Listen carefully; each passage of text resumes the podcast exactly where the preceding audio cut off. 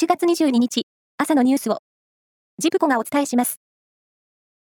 最大震度7を観測した能登半島地震は、今日で発生から3週間となりました。インフラの被害は深刻で、半島北部の自治体では、ほぼ全域で断水が続き、復旧は早いところで来月以降になる見通しです。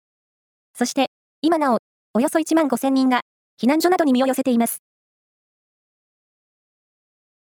自民党は、今日、派閥の政治資金パーティー裏金事件を受けた政治刷新本部の全体会合で、派閥の存続、廃止を含めた党改革について議論します。刷新本部は、今週中に取りまとめる中間報告で派閥の解消を盛り込む方向で調整していますが、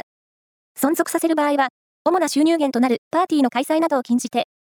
金とポストの機能を持たせないようにする見通しです。ロシア北西部レニングラード州の知事は21日、サンクトペテルブルク西のウスチルナの港にある天然ガス大手ノバテクが保有する燃料生産設備で火災が起きたと発表しました。ウクライナのメディアは、ウクライナの保安局のドローンによる特別作戦だったと伝えています。大相撲初場所は、昨日、8日目の取り組みが行われ、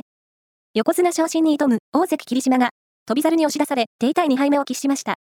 一人横綱の照ノ富士は、ルーデンを寄り切って6勝2敗です。全国都道府県対抗男子駅伝が、昨日、広島で行われ、長野県が2時間17分0秒の大会新記録をマークして優勝しました。優勝は、新型コロナウイルスの影響で中止となった2年を挟み、3大会連続で、最多を誇る通算の優勝回数を10に伸ばしました。2位は埼玉、3位は千葉。